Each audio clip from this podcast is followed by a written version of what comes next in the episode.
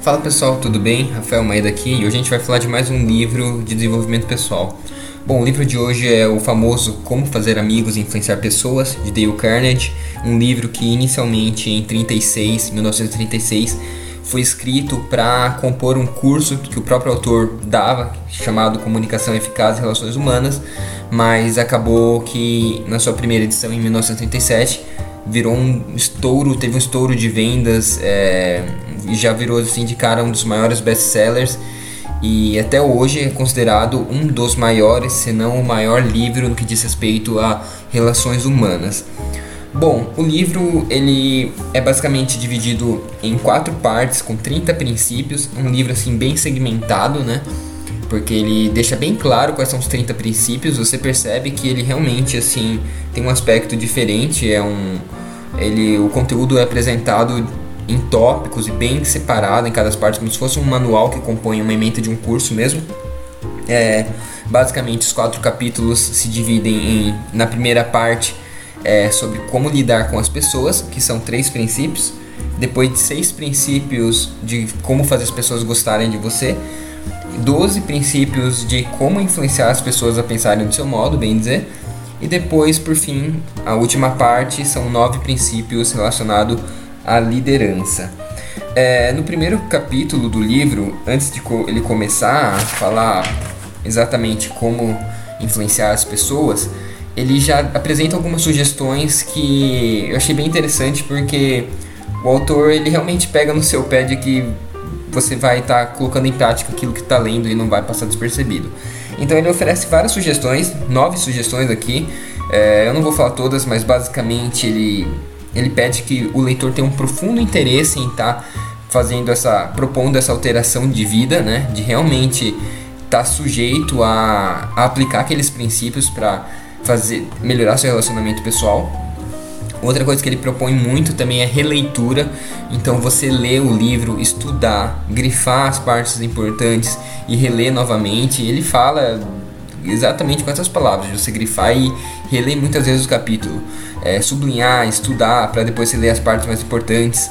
É, e principalmente, uma coisa que ele fala é para você estar tá praticando tudo aquilo que você está lendo. É, e não só isso, para você também fazer um diário ou propor atividades que monitorem se você realmente está aplicando aquilo que você está lendo ou não. É, e daí, inclusive, ele dá uma ideia de no diário você é, marcar se você fez aquilo, se você falou mal de alguém, se você feriu tal princípio que ele propôs e tudo mais, para você ver se você está avançando. Bom, gente, de cara, basicamente esse livro, vamos então aí agora ver quais são as partes e quais são os tão aguardados princípios que esse livro fala. Bom, a primeira parte então chama-se Técnicas Fundamentais para Lidar com as Pessoas. E o princípio 1 um é: não critique, não condene, não se queixe. Tá, é, todos os princípios, gente, explicando aqui já que é o primeiro, ele sempre traz exatamente é, uma frase assim grifada para você que não tem um livro entender e depois ele vai contando uma série de histórias que valida o porquê que o autor ele acha isso. Eu acho isso muito legal porque você pega um monte de curiosidades, fatos de personalidades famosas e daí você entende por que, que o autor chegou àquela conclusão naquele princípio. Isso eu acho muito bacana. Bom, e com esse princípio não é diferente. É, pro autor, ele fala que a crítica ela nunca vai ser boa. Por quê? Primeira coisa que você sempre vai colocar alguém na defensiva. Você vai fazer com que a pessoa se esforce para justificar o erro dela. Segunda, porque ela é muito perigosa, porque ela fere o, o precioso orgulho do indivíduo. Ele utiliza exatamente essas palavras e que isso pode ser muito perigoso e nocivo para a pessoa que está ouvindo a crítica. E um terceiro ponto que ele vai discorrer um pouco mais é que a crítica, no sentido de aprendizado, ela não é tão eficiente quanto o fato de você dar o feedback ou tentar olhar e entender com os olhos assim, uh, com uma empatia suprema, por que, que a pessoa compreendeu o erro ao invés de criticá-la somente. É, Para ilustrar ali isso, todas essas questões, ele dá conta duas histórias pra gente. Uma é do famoso Abraham Lincoln, considerado um dos maiores presidentes dos Estados Unidos, que deixa eu ver se eu acho aqui. Ele era um cara que aprendeu a não criticar e em suas palavras, quando num trecho perguntam qual é o sucesso dele, ele diz que ele diz o seguinte: "Não falei, não falarei mal de nenhum homem", disse ele, "e falarei tudo de bom que souber de cada pessoa".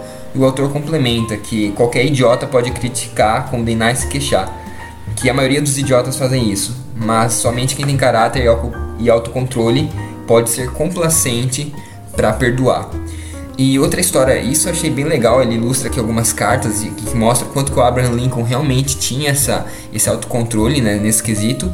E uma outra história bem curiosa é de um piloto americano chamado é, Bob Hoover, que por falha de um outro cara que acabou colocando a gasolina, colocando algum combustível errado no avião, esse piloto extremamente experiente quase que morreu porque o avião teve falhas e tudo mais. E ao invés de chegar nesse cara e criticá-lo, ele, é, aproveitando o contexto assim, é, do que o autor explica, ele teve empatia para entender que aquele cara errou por algum motivo. É, parece até meio absurdo dizer isso, mas ele disse o seguinte pro cara que abasteceu o avião. Eu, como eu sei que você nunca mais vai cometer esse mesmo erro, eu quero que amanhã você encha e abasteça o outro avião que eu vou precisar. E sem falar mais nada, o cara abasteceu, ficou muito assim surpreso por, pela reação, né? Afinal ele quase morreu por causa do outro cara. E esse cara então nunca mais errou, meio que ele aprendeu a lição. Bom, gente, do princípio é um é esse, é, acho que é um dos mais importantes, por isso eu, eu falei um pouquinho mais. Mas é isso, vamos seguir pro próximo. Princípio 2: aprecie honesta e sinceramente. Gente, eu acho que se a gente fosse resumir os 30 princípios desse livro em alguns 5, pegasse os 5 principais, acredito que esse seria um desses. Porque muito do que o autor fala depois dos outros princípios é, baseiam-se muito nesse. Em você, sinceramente, aí tem um adjetivo de. um advérbio de muito peso, né? Que é você sinceramente admirar a outra pessoa. Um, eu não vou falar muito desse capítulo, mas desse princípio, mas uma frase que eu achei bem legal nesse quando a gente fala desse princípio é que pro autor o mais profundo princípio da natureza humana é a ânsia de ser apreciado. E quando ele fala aqui da ânsia de ser apreciado, ele diz que é uma espécie de fome insaciável. Todo mundo anseia por ser admirado. É, todo mundo quer se sentir a pessoa mais importante do mundo. Então, quando você trata você busca sinceramente gerar isso na outra pessoa, é, é a melhor coisa que você pode fazer para ela gostar de você. E daqui ele levanta um ponto para se tomar muito cuidado com a bajulação e o elogio. É, que a bajulação ela não é sincera, enquanto que o elogio é. E isso e essa sinceridade que é uma coisa que a gente tem que estar tá se esforçando sempre que a gente for pôr isso em prática. Bom, para concluirmos então essa nossa primeira parte do livro, a gente tem o último princípio dessa parte, que é o princípio 3, que é desperte um forte desejo na outra pessoa. Bom, acho que se fosse resumir esse princípio é, e como o autor trabalha, eu diria que ele propõe pra gente um exercício constante de empatia. E é uma coisa que é muito legal é que ele dá exemplos de várias pessoas bem-sucedidas falando sobre empatia e casos de vida e empresa, quanto que isso não fez uma diferença enorme para elas. Vou até escrever, vou citar aqui uma frase de Henry Ford que ele comenta, que é o seguinte: é, quando perguntam para Henry Ford qual é o segredo do sucesso dele, ele diz: se há algum segredo de sucesso, ele consiste na habilidade de aprender o ponto de vista de outra pessoa e ver as coisas tão bem pelo ângulo dela como pelo seu. Uma outra frase também a respeito de empatia é dito por um cara chamado Owen de Young, que disse que o, o homem que pode colocar-se no lugar de outros homens, que pode compreender as maquinações de seus cérebros, não precisa ter preocupações acerca do que lhes reserva do futuro.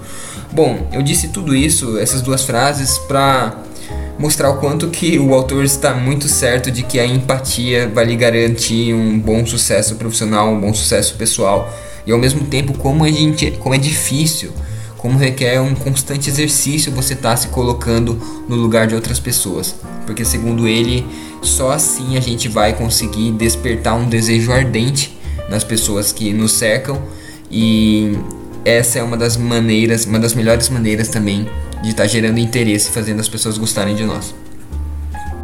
Bom, pessoal, e assim a gente já conclui então a parte 1 do livro, que é sobre como lidar com as pessoas. E fazendo uma revisãozinha rápida, o princípio 1 um que a gente viu foi que a gente não deve criticar, condenar e não se queixar de outras pessoas. Princípio 2, aprecie honesta e sinceramente, né, exercitar isso.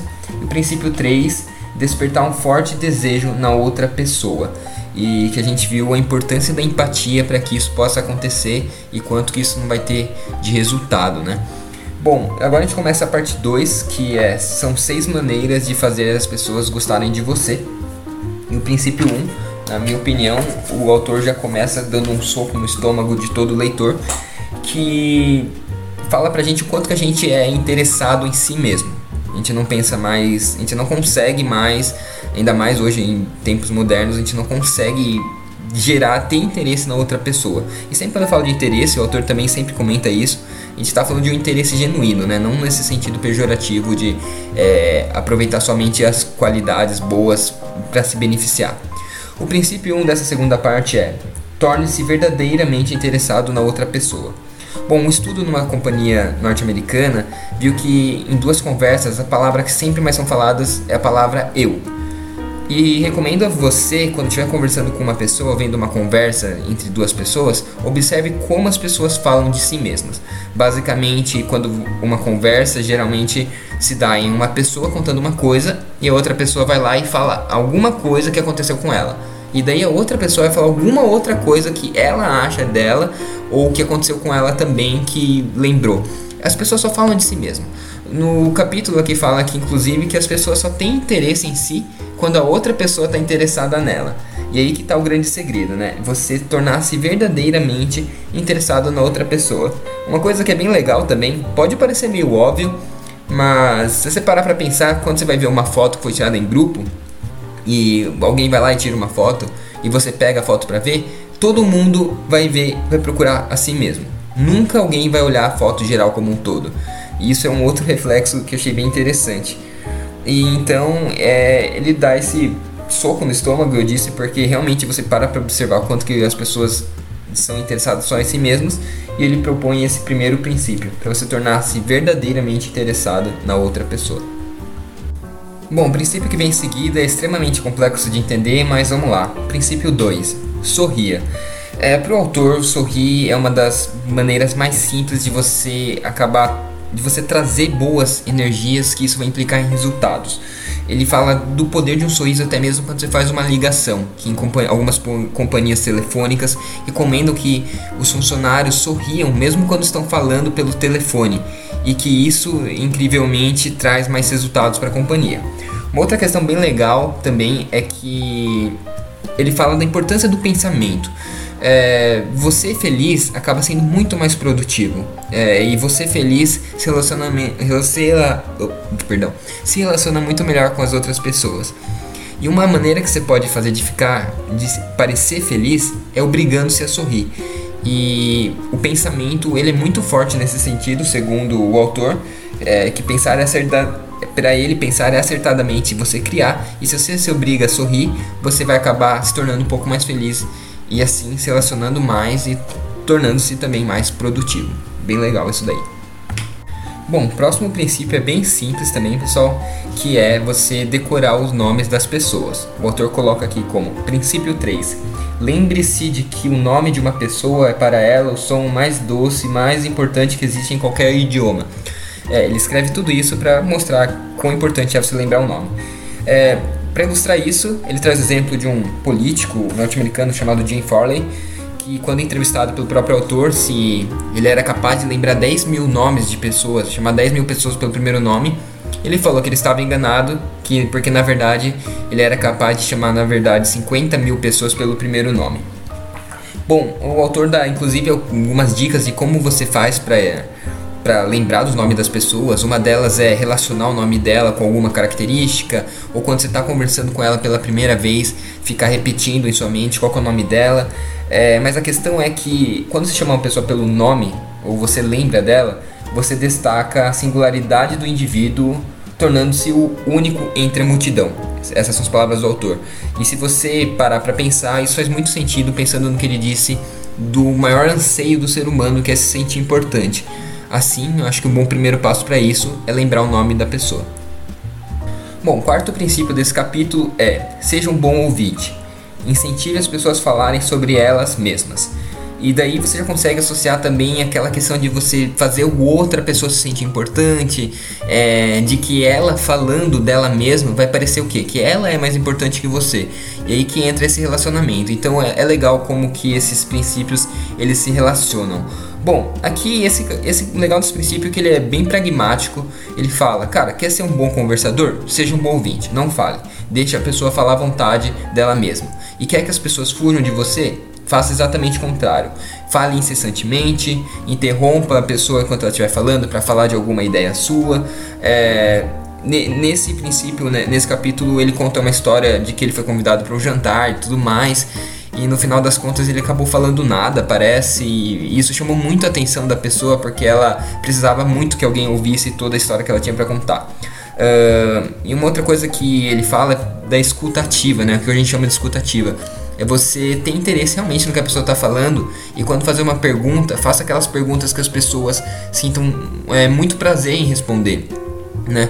E você sendo esse ouvinte atento é uma maneira de você se tornar uma pessoa extremamente agradável e ser uma ótima companhia. Quinto princípio: fale de coisas que interessem a outra pessoa. Bom, ele começa citando uma frase de Roosevelt que para ele a estrada real para o coração de um homem é falar-lhe sobre as coisas de que mais estima.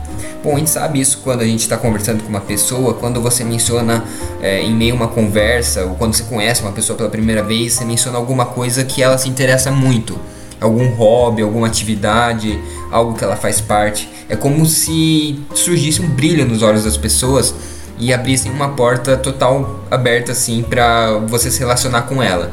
É como se ao mesmo tempo você se tornasse muito importante para essa pessoa. É, então é uma coisa bem simples e que ele lembra aqui. E, inclusive ele dá até uma dica que é numa situação que ele passou, na qual ele precisava conversar com um cara importantão aqui que era pouco acessível e ele tinha uma única chance, uma única reunião para entrar em um acordo com ele. E o que o autor fez, é, você já deve ter imaginado, foi pesquisar sobre atividades, quais eram os envolvimentos que esse cara tinha para conversar na hora. E, e deu muito certo. Ele descobriu que ele fazia parte de uma associação hoteleira e ele se informou bastante de quais eram as atividades e o que esse cara era, tinha sido muito importante nessa associação. E em meio à conversa, em meio ao acordo, eles acabaram conversando um pouco sobre isso. E aquilo facilitou muito, né? Até mesmo para um outro cara que estava acompanhando isso. Foi como se esse cara importantão acabasse virando uma outra pessoa. Ele nunca tinha visto nada igual. Tudo isso porque ele falou de uma coisa que ele gostava muito, era associado, e então ele acabou se tornando uma pessoa muito importante para ela. E o princípio final dessa segunda parte é: faça a outra pessoa sentir-se importante e faça-o com sinceridade. Gente, esse é o princípio 6 e talvez você pense que eu já tenha falado dele, mas não, ele é muito parecido com o princípio 2 da primeira parte, no que diz respeito a admirar os outros sinceramente. É, e realmente eles são bem parecidos, mas nesse princípio aqui, nesse capítulo, o autor propõe algumas atividades assim mais pragmáticas, mostrando o peso enorme que isso vai ter no relacionamento das pessoas. A gente pode dizer que o que ele fala é para você falar, sempre numa conversa, você falar muito sobre as outras pessoas, né? Evitar ficar falando sobre si mesmo. Coloque os holofotes todas as outras pessoas, né? Faça elas se sentir mais importante. Uh, buscar coisas na qual elas possam ser admiradas, né? Isso vem muito para ajudar nesse sentido de você fazer com sinceridade e tomar cuidado para você não acabar bajulando alguém. Então, busque algumas algumas coisas, algumas atividades que elas fizeram que elas são dignas de um elogiamento e aprecie isso, elogie ela com sinceridade. É, ele fala aqui que todas as pessoas têm alguma coisa para ser admirada. E por fim, seja gentil e educado. Como se trate as pessoas como se elas fossem as pessoas mais importantes do mundo. E ele fala da importância de você fazer isso com qualquer pessoa. Porque você nunca vai saber quando realmente você precisar das pessoas que estão ao seu alcance, estão é, próximas de você. Bom, gente, assim a gente encerra a segunda parte do livro, no que diz respeito a tornar-se uma pessoa mais amigável. Então, fazendo um resumo aqui rápido, o princípio 1 disse: torne-se verdadeiramente interessado na outra pessoa. Princípio 2: sorria. Princípio 3: lembre-se que o nome de uma pessoa é para ela o som mais doce e importante que existe em qualquer idioma. Eu não sei porque o autor escreveu tudo isso de uma maneira, geralmente ele é mais conciso, mas enfim, lembre-se dos nomes das pessoas. Princípio 4. seja um bom ouvinte, incentive as pessoas a falarem sobre elas mesmas. Princípio 5. Fale de coisas que interessem a outra pessoa, é, e a gente viu também que, se necessário, até pesquise sobre isso, né? Princípio 6. Faça outra pessoa sentir-se importante e faça-o com sinceridade. Agora a gente. É, esses seis princípios foram da segunda parte, agora a gente começa a parte 3, que diz respeito a como conquistar as pessoas a pensarem do seu modo. E o princípio 1 um é: a única maneira de ganhar uma discussão é evitando-a. Bom, uma outra frase aqui, gente. Um homem convencido contra a vontade conserva sempre a opinião anterior. Bom, é, é bem claro para o autor que uma discussão ela nunca é boa, ela sempre tem perdas. E você nunca vai tirar um proveito bom de uma discussão. E daí ele fala alguns fatos bem legais, é, alguns trechos de texto que ilustram bem isso. Mas no final do livro, no final, perdão, no final desse capítulo, ele deixa um manualzinho que eu vou ler aqui algumas partes que eu achei bem legal.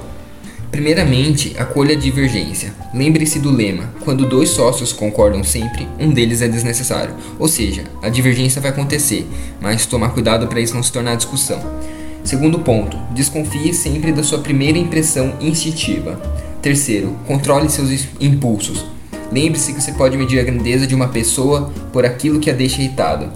Quarto, ouça em primeiro lugar. 5. Procure áreas de concordância. 6. Seja honesto. Peça desculpa por seus erros. 7. Prometa que pensará sobre as ideias do adversário e as estude cuida cuidadosamente. Oitavo, agradeça sinceramente aos seus adversários pelo interesse que eles demonstram.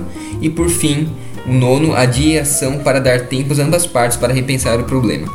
Bom, eu disse tudo isso porque são algumas dicas que o autor pegou aqui é, de um trecho, de um artigo, que tudo isso ajuda a amenizar de divergências virarem discussão. Ele realmente ele condena totalmente qualquer tipo de discussão.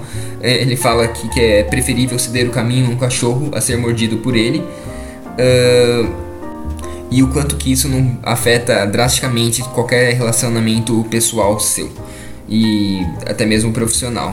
Bom, gente, esse foi o primeiro princípio já dessa terceira parte. Bom, gente, o segundo princípio dessa terceira parte é: respeite a opinião dos outros. Nunca diga você está enganado. Para o autor, a maneira mais certa de fazer inimigos é você falar que alguém está enganado, que alguém está errado. E para Galileu, não se pode ensinar um homem, apenas ajudá-lo a encontrá-lo dentro de si. Ou seja, nunca diga que é mais sábio que os outros ou que as pessoas estão enganadas. Isso para o autor é como se você desferisse um golpe direto contra a inteligência da pessoa. Sempre que você for dar um feedback, é, ele sugere aqui ao longo do, do capítulo que você amenize com palavras na discussão. Use, por exemplo, eu posso estar errado, frequentemente estou errado, vamos examinar com cuidado os fatos, para ele most mostrando a importância de que é você falar para uma pessoa que ela está errada ela nunca vai aceitar aquilo de cara. Uh, então, se você quiser provar alguma coisa, tente sempre assim fazer sutilmente, sem que ninguém perceba. Uma outra frase legal que ele já cita no começo desse capítulo é, é seja mais sábio que as outras pessoas. Se puder, seja mais sábio que outras pessoas se puder, mas nunca lhes diga isso. E assim, e assim temos então esse segundo princípio no que diz respeito a como contornar o que o autor considera a maneira mais fácil de fazer inimigos. Bom, o terceiro princípio é: se está enganado, reconheça o seu erro rápida e enfaticamente. A gente não tem muito o que dizer desse princípio, mas para o autor é muito nobre aquele, aquela pessoa que reconhece seus próprios erros. É a maneira mais fácil de você é, corrigir os erros e que qualquer pessoa que erra pode é, ficar procurando justificar seus erros, e somente os mais nobres conseguem assumir que errou de verdade. Princípio 4. Comece de uma maneira amistosa. Bom, nesse, nesse capítulo o autor fala que as pessoas, ninguém gosta de, é, de mudar de ideia e ninguém pode ser forçado a concordar com você nem com ninguém. Mas elas são muito mais tendenciosas a mudarem de ideia se, você, se todo mundo fosse gentil e mais amistoso. Então, sempre que você for conversar com alguma pessoa com alguma intenção de ela mudar de ideia, tente ser amistoso e ser muito generoso no elogio e sincero. E assim a pessoa vai estar muito mais suscetível a você mudar de ideia. É, ele coloca uma frase aqui que é bem citada, que é com uma gota de mel apanha-se mais moscas do que com um galão de fel. Então, sempre que você quiser influenciar uma pessoa, tome isso como princípio, né? Essa cortesia e generosidade. Bom, princípio 5. Consiga que a outra pessoa diga sim, sim imediatamente. É, fica meio fora de contexto a gente analisar esse princípio sem a gente lembrar que a gente está falando de métodos para influenciar as pessoas.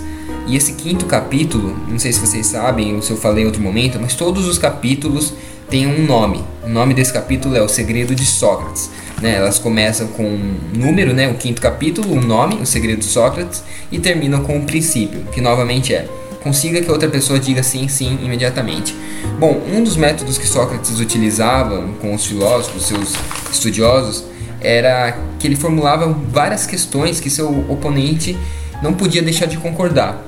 Então eu imagino que, lendo assim o livro, eu imagino que ele fazia uma série de perguntas e ia conduzindo o raciocínio do seu oponente até afirmando uma, afirmando uma que. É, você começa afirmando uma que não tem como você negar, e depois você afirma uma outra questão que não tem como você afirmar, é, não tem como você negar, já que você afirmou anterior, e assim seu oponente vai sendo direcionado à sua ideia principal. Eu acho que é isso. E igual eu disse, você tem que analisar que agora os princípios estão no sentido de você influenciar as pessoas. Princípio 6. Deixa outra pessoa falar durante boa parte da conversa. Aqui, novamente, no sentido de influenciar a pessoa, a gente tem essa postura já abatida nesse livro, que é você colocar a pessoa em primeiro plano. E é bem legal o jeito que o autor fala que meio que não tem como você discordar dele. Que quando você está conversando com uma pessoa e ela começa a falar a respeito dela, sobre os feitos dela, sobre suas proezas, ela vai se sentir muito melhor do que você falando das suas, né? Pouco interessa, a verdade é que pouco interessa para ela saber sobre como está sua vida. E ele diz que com relação às conquistas dele, ele só comenta quando pedem. Sétimo princípio: deixe que a outra pessoa sinta que a ideia é dela. É, esse princípio ele discorre vários casos, inclusive tem algumas situações bem legais, que é da importância de você ter essa humildade quando você vai conversar com alguma pessoa, que muitas vezes não interessa para você o, é, saber se é levar o mérito pela ideia. E quando uma outra pessoa sente que a ideia é dela, ela vai estar tá muito mais suscetível a aprovar, aceitar aquilo como verdadeiro e como melhor. Uma citação que ele fala aqui, que achei muito legal, é que a razão por que os rios e os mares recebem homenagem de centenas de córregos das montanhas é que esses se acham abaixo desse, deles. Desse modo, podem reinar sobre todos os córregos das montanhas. E dei uma outra frase de humildade que é: O sábio, desejando estar acima dos homens, coloca-se abaixo deles. Desejando estar adiante deles, coloca-se atrás deles. Então é para reforçar bem essa questão da humildade que esse princípio fala, de você não se dar o mérito de sempre tentar levar a ideia como sua e trazer as pessoas para participarem disso com você, que isso vai acabar ajudando muito é, você a vender a sua ideia e propagar realmente o que você está pensando. Princípio 8. Procure honestamente ver as coisas do ponto de vista da outra pessoa. Bom, novamente aqui a gente não tem muito a acrescentar. É, novamente Nesse princípio, o autor desenvolve a questão de você ter empatia antes de julgar uma pessoa pelos seus erros, né? Que a gente não tem a posição para ficar condenando as pessoas por falhas sem antes você entender exatamente como ela estava e o que, que ela passou para isso ter acontecido. Simples assim. O princípio nono é: seja receptivo às ideias e desejos da outra pessoa. É, esse princípio ele sugere que a gente tenha sempre compaixão das outras pessoas, que muitas vezes a gente acaba é, alterando emocionalmente e tome atitudes que a gente não entenda o que as pessoas esperam de nós no ponto de vista delas. Uh, ele fala que a espécie humana anseia por compaixão, né?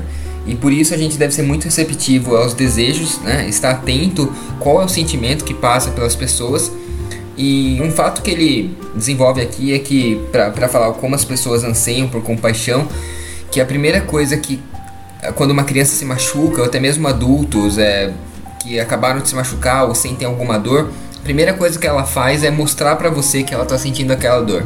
Então é muito comum numa conversa você tá falando sobre um assunto X e a pessoa do nada solta alguma coisa do tipo: "Nossa, eu tava andando aqui, eu torci meu tornozelo, ontem tava jogando bola, tô com dor no braço". Ou seja, elas querem, elas anseiam por essa compaixão. Elas anseiam que as pessoas entendam exatamente como elas estão se sentindo e por isso sejam receptivas às suas ideias. Princípio 10 é apele para os mais nobres motivos. Bom, o que, que o autor quer dizer com isso? Para ele explicar, ele conta várias histórias pra gente. Uma delas é de um cara que alugava um imóvel de uma senhora e ele queria, descumprindo o contrato, sair com três meses de antecedência. E para segurar ele como inquilino, né? A senhora falou que considerava ele muito um, um homem de palavra e por considerar uma pessoa é, muito nobre de espírito de palavra, que ele não ia fazer isso com ela. Ou seja, a senhora, em vez de discutir com ele, ela começou a apelar para uma situação que considerava o homem de muito valor. E isso complicava um pouco para ele sair porque era uma consideração muito grande da senhora, era um valor nobre. Uma outra questão também é de um cara que um famoso aí que teve uma foto publicada e ele falou que não queria mais que a foto desse, dele fosse publicada porque ele não gostou. Mas quando ele foi comunicar ao jornal, o que ele falou foi o seguinte: que a mãe dele não gostava daquela foto, que tinha, trazia sentimentos muito ruins para a mãe dele. Ou seja, ele apelou para um sentimento materno, que é uma causa mais nobre do que um gosto pessoal dele.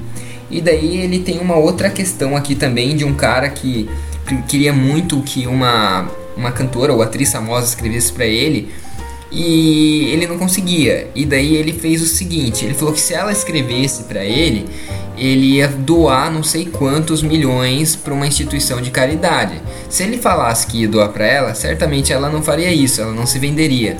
Agora, como tornou-se público que o dinheiro iria para uma instituição de caridade, ele acabou apelando para um motivo mais nobre. É, isso daí é um, vamos dizer assim, é um princípio que foge talvez assim do nosso cotidiano prático mas é bem legal que a gente está falando de como influenciar pessoas. E isso é uma questão, é mais uma carta na manga que pode deixar com a gente nesse sentido. Bom, gente, por fim, é, acabando, a gente tem aqui como penúltimo princípio, o décimo primeiro, é dramatizar suas ideias. Não tenho muito o que falar disso, o autor fala que, na pior das hipóteses, para influenciar as pessoas, dramatizar as ideias é sempre um recurso que você pode estar tá optando também. E finalmente, então, o princípio 12, que é quando tudo falhar, experimente isso. Uh, para ele encerrar então essa terceira parte, ele fala aí do princípio 12, que é lançar um desafio. Que toda vez que o ser humano é desafiado, ele tem, assim, cita no, no ser humano um desejo de se sobressair, que é o desejo de sentir-se importante. E é isso que acaba motivando as pessoas influenciando elas a cumprirem esse desafio. Uh, e uma coisa legal aqui é que ele cita uma pesquisa de um qual um cara, Frederico Hesberg, um dos maiores cientistas do, do comportamento, ele fez uma pesquisa para ver qual era o fator que mais motivava os trabalhadores a trabalharem e adivinha só, o fator mais importante era o próprio trabalho, era o interesse em se desafiar e sentir-se motivado a superar o seu, seu, seu próprio serviço. Então é isso. É, esse é o último princípio. O princípio que fala de, como último recurso, você desafiar as pessoas e assim você talvez consiga influenciar elas a fazerem algo mais, algo que você queira. E por fim, a gente encerra então a terceira parte, que são os princípios para conquistar as pessoas para pensarem do seu modo de pensar. Então, fazendo um resumo aí, a gente viu, princípio 1, a única maneira de ganhar uma discussão é evitando. Princípio 2, respeite as opiniões dos outros, nunca diga você está enganado. 3. Se você estiver errado, reconheça o seu erro, rápida e enfaticamente. 4. Comece de maneira amigável. 5. Consiga que a outra pessoa diga sim, sim imediatamente. 6. Deixe outra pessoa falar durante a boa parte da conversa. 7. Deixe que a outra pessoa sinta que a ideia é dela. 8. Procure honestamente ver as coisas do ponto de vista da outra pessoa. 9. Seja receptivo às ideias e desejos da outra pessoa. 10. Apele para os mais nobres motivos. 11. Dramatize suas ideias. E 12. Lance, contato, um desafio. E assim a gente encerra a parte 3. É um resumo um pouco mais longo, essa parte foi um pouco maior. E a gente parte então para a última parte do livro, que é sobre liderança. Como mudar as pessoas sem ofendê-las nem deixá-las ressentidas. Vamos lá. Bom, e o primeiro princípio desses nove finais é: comece com um elogio ou uma apreciação sincera. Bom, sempre que você for dar um feedback, comece falando primeiro um ponto positivo. É o velho feedback sanduíche e aqui a gente entende bem o porquê. O autor ele fala pra gente que é muito mais fácil você ouvir coisa desagradável depois de ouvir alguns elogios às nossas qualidades. É muito importante que às vezes você passe um feedback para uma pessoa e a gente fique com medo de ofender ou que ela acabe alterando emocionalmente. E isso, uma maneira muito inteligente de amenizar isso é fazendo um elogio. E aqui ele cita uma carta que o novamente Lincoln mandou para um seu major, para um seu general, o general Hooker, é, como uma carta de feedback e é muito interessante o jeito que ele consegue elogiar tanto o serviço da pessoa e ao mesmo tempo passar um feedback negativo para ela. Então fica aí a primeira dica. Vai fazer um feedback, é, primeiro elogie bastante a pessoa e ela vai estar tá muito mais suscetível a entender o que, que ela errou. Bom, o segundo princípio também vem nessa pegada de feedback e é chame a atenção para os erros das pessoas de maneira indireta. Ele dá um exemplo aqui, vamos supor que você tem um filho e ele começa a ir mal na escola, é, você fala o seguinte para ele: Não sentimos orgulho de você por ter aumentado suas notas, mas se tivesse pegado firme em álgebra, os resultados seriam melhores. Ele fala para a gente substituir esse mas por um e. Então, em vez de falar mas se tivesse pegado firme, você fala e. Se pegar firme os estudos em álgebra, vai ter resultados melhores. Por que que, é, por que que tem essa questão aí? Ela é bem sutil, mas a gente consegue ver duas coisas. Primeiro, você termina com um resultado positivo. Você não está falando aí, no caso, para o seu filho, que algo de ruim que ele fez, e sim algo de bom que vai acontecer se ele fizer. Então, esse é o primeiro ponto. E o segundo é que você não está falando necessariamente para o erro o erro está muito claro para a criança porque ela sabe que ela não estudou álgebra direito, mas você está mencionando indiretamente uma, um ponto positivo que ela vai ter ao melhorar esse aspecto do estudo. Então ele fala que essa é uma maneira que, que algumas pessoas são muito sensíveis é, quando você chama diretamente a atenção para os erros cometidos, e essa é uma maneira inteligente de você estar tá amenizando essa questão. Bom, o terceiro erro dessa quarta parte de liderança também é sobre feedback e fala o seguinte: fale sobre os seus erros antes de criticar os das outras pessoas. É, eu acho que em qualquer manual de liderança que você pegar, você vai ter a questão de do líder ser exemplo, né? Verifique se sempre que se o que você está apontando como um erro em uma outra pessoa, em um outro subordinado, não é cometido por você. Antes de você apontar para alguém, verifique se você não comete os mesmos erros.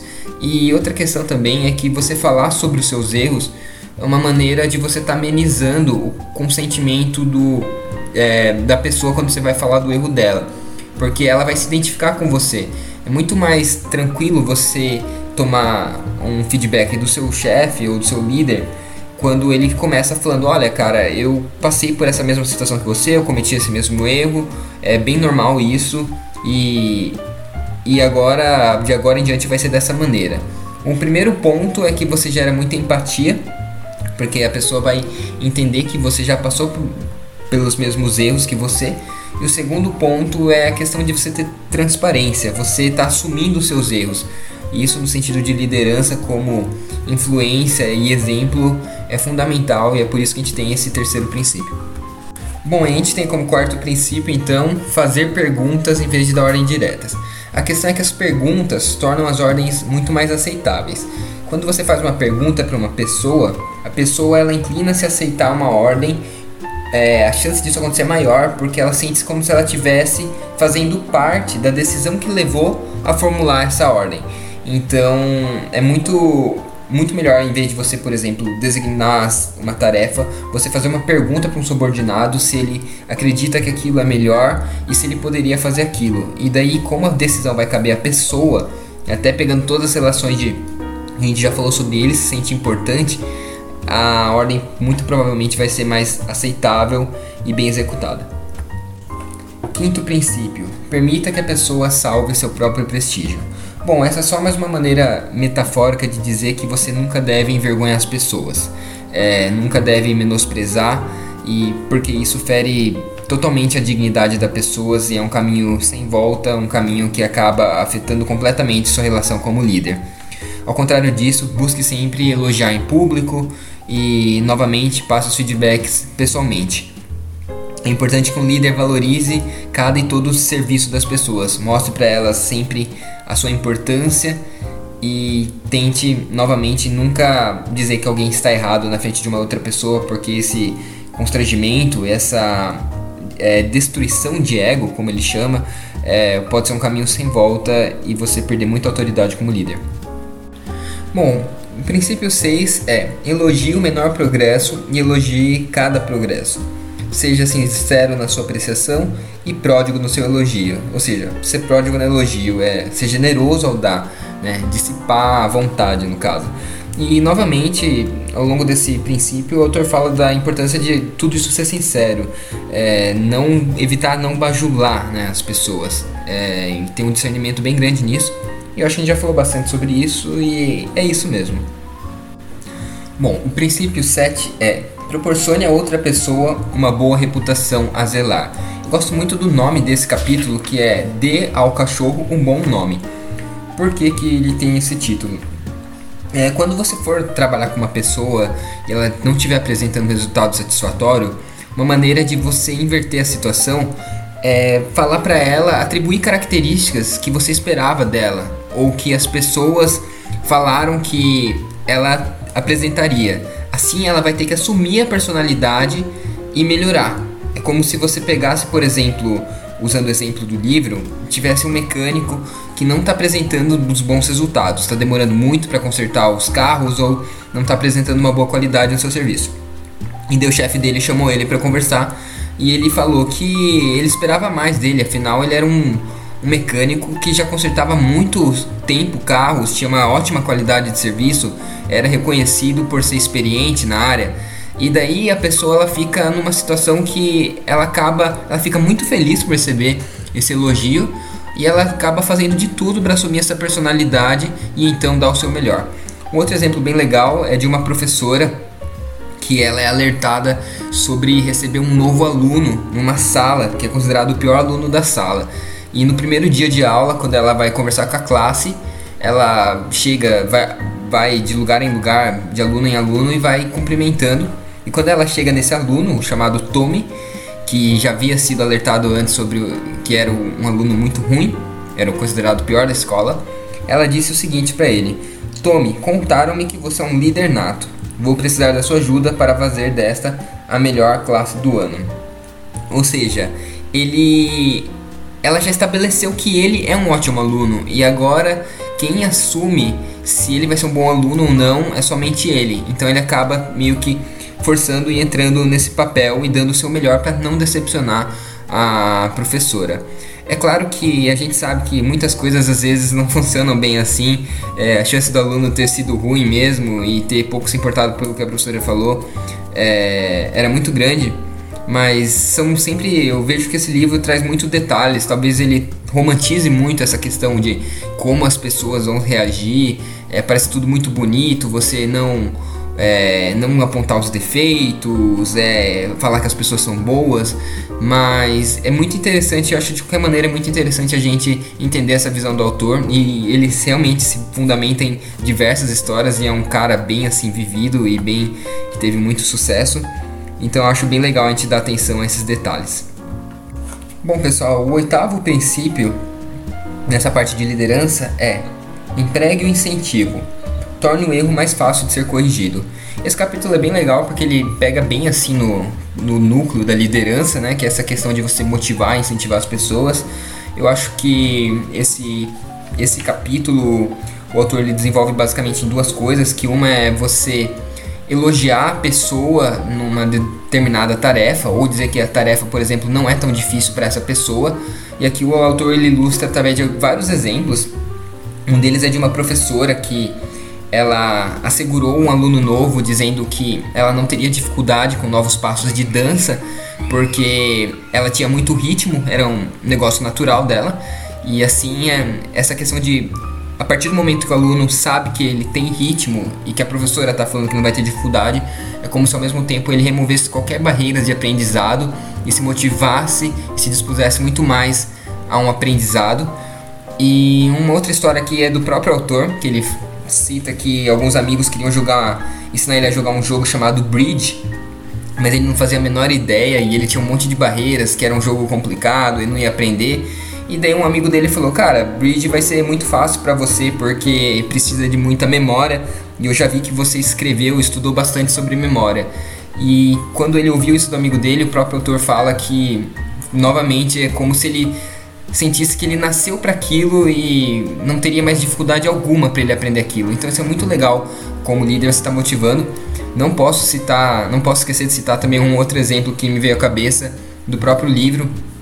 É, eu acho que é no começo do livro que uma profe a professora do Steve Wonder fala que precisaria dos ouvidos aguçados, da audição aguçada dele para encontrarem um hamster pela sala e desde aquele momento ele se enxergou muito mais capaz de resolver os problemas, né? Ele viu o valor que ele tinha. Então eu acho bem legal isso daí, de você atribuir essa tamanha capacidade para os seus subordinados. Bom, e o segundo ponto é a importância de você, no sentido de motivar, né, de incentivar o pessoal, é você comemorar cada pequeno avanço, cada pequena vitória, que é o que um pai aqui faz com um filho que tinha muita dificuldade para aprender matemática e daí ele fez de tudo, comprou umas cartas especiais e cada avanço que o menino tinha em matemática era extremamente comemorado porque o pai sabia que isso só iria motivar muito ele. Então ficam aí duas, é, duas lições bem grandes de liderança nesse é, penúltimo princípio, que é emprega incentivo e torne o erro mais fácil de ser corrigido. E assim, gente, chegamos no princípio 9, o último princípio da última parte de liderança, que é faça outra pessoa sentir-se feliz realizando aquilo que você sugere. O autor dá vários exemplos de boas práticas de liderança. Uma delas é que é muito importante você demonstrar para as outras pessoas o quanto que é, o que elas estão fazendo é importante e o quanto elas são importantes para aquilo que está sugerindo. É, também fala-se sobre atribuir, atribuir títulos e autoridade para que as pessoas se sintam mais importantes também e assim abracem suas responsabilidades. E sempre quando você der uma ordem, é sempre muito importante você mostrar é, tamanha importância daquilo que a pessoa vai desenvolver como um todo. Uh, são lições que a gente ouve bastante em livros e conteúdo de liderança é, e motivação, mas é basicamente isso. O autor ele cita uma pequena lista aqui também que eu tenho em mãos, que é sobre o líder eficiente. Ele cita algumas atitudes e comportamentos. Eu vou citar aqui já que é o último capítulo, eu achei bem legal, é bem resumido e traz um ótimo conteúdo. Bom, são seis mandamentos basicamente. O primeiro deles, seja sincero, não prometa nada que não possa cumprir. 2. Saiba exatamente o que deseja que a outra pessoa faça. 3. Seja simpático, pergunte a si mesmo o que outra pessoa realmente quer. 4. Reflita os benefícios com o que a pessoa receberá fazendo o que você sugere. 5. Faça com que esses benefícios venham aos encontros de desejo de outras pessoas. E 6. Quando der sua ordem, formule de modo que outra pessoa a entenda como benéfica para ela. Ou seja, é uma série de, de. Como posso dizer? De comportamentos que você, como líder, vai realmente colocar-se no lugar da outra pessoa e fazendo ela se sentir feliz e você se preocupando com ela. É essa preocupação que vai fazer com que ela desempenhe um bom trabalho. Bom, gente, eu acho que é isso do último princípio. Ele é um pouquinho maior, é, ele é mais denso, é, embora não seja mais extenso. Mas assim a gente encerra então o último princípio do livro. Bom, pessoal, do livro Como Fazer Amigos e Influenciar Pessoas é isso. É, são essas quatro partes e esses 30 princípios que a gente leu e falou, conversou um pouco. Se você gostou de ouvir esse podcast, é, tenta me mandar um feedback falando que achou legal, ou se você não gostou também, não se preocupe em ser direto também, fala aí o que, que você não gostou. A princípio, igual eu já disse no podcast anterior, é, isso foi um projeto pessoal que eu estou fazendo mais por mim mesmo. É, comecei fazendo isso para aumentar mais a minha capacidade de de absorver os conteúdos dos livros e também uma oportunidade de registrar. E acabei expandindo aí para a rede, para todo mundo ter acesso, porque não tinha por que isso só ficar comigo. Mas se você achou bem legal isso, tem alguma pergunta ou alguma sugestão, se eu de alguma forma estou ajudando alguém, eu gostaria de saber e estou aberto aí para sugestões. Mas o livro é esse, eu achei um livro muito bom, uh, até mesmo por esse sentido de ser quase que inicialmente como um manual de boas práticas. É um livro que por si só, se você não colocar em prática, você não vai ter valor nenhum. E ao mesmo tempo, se você colocar em práticas cada um desses princípios, é, o que se tem a dizer é que realmente você não tem se preocupar se você vai conseguir ter êxito na sua vida ou não. É a mensagem, acho que principal do livro é isso: a importância de você se relacionar bem com as pessoas e saber de é, de alguns detalhes que podem te ajudar a colocar no lugar das outras pessoas e enxergar uma autêntica importância na vida de, das pessoas que te cercam. Bom, é isso, galera. Fica aí até o próximo podcast. Um abraço para todos e valeu!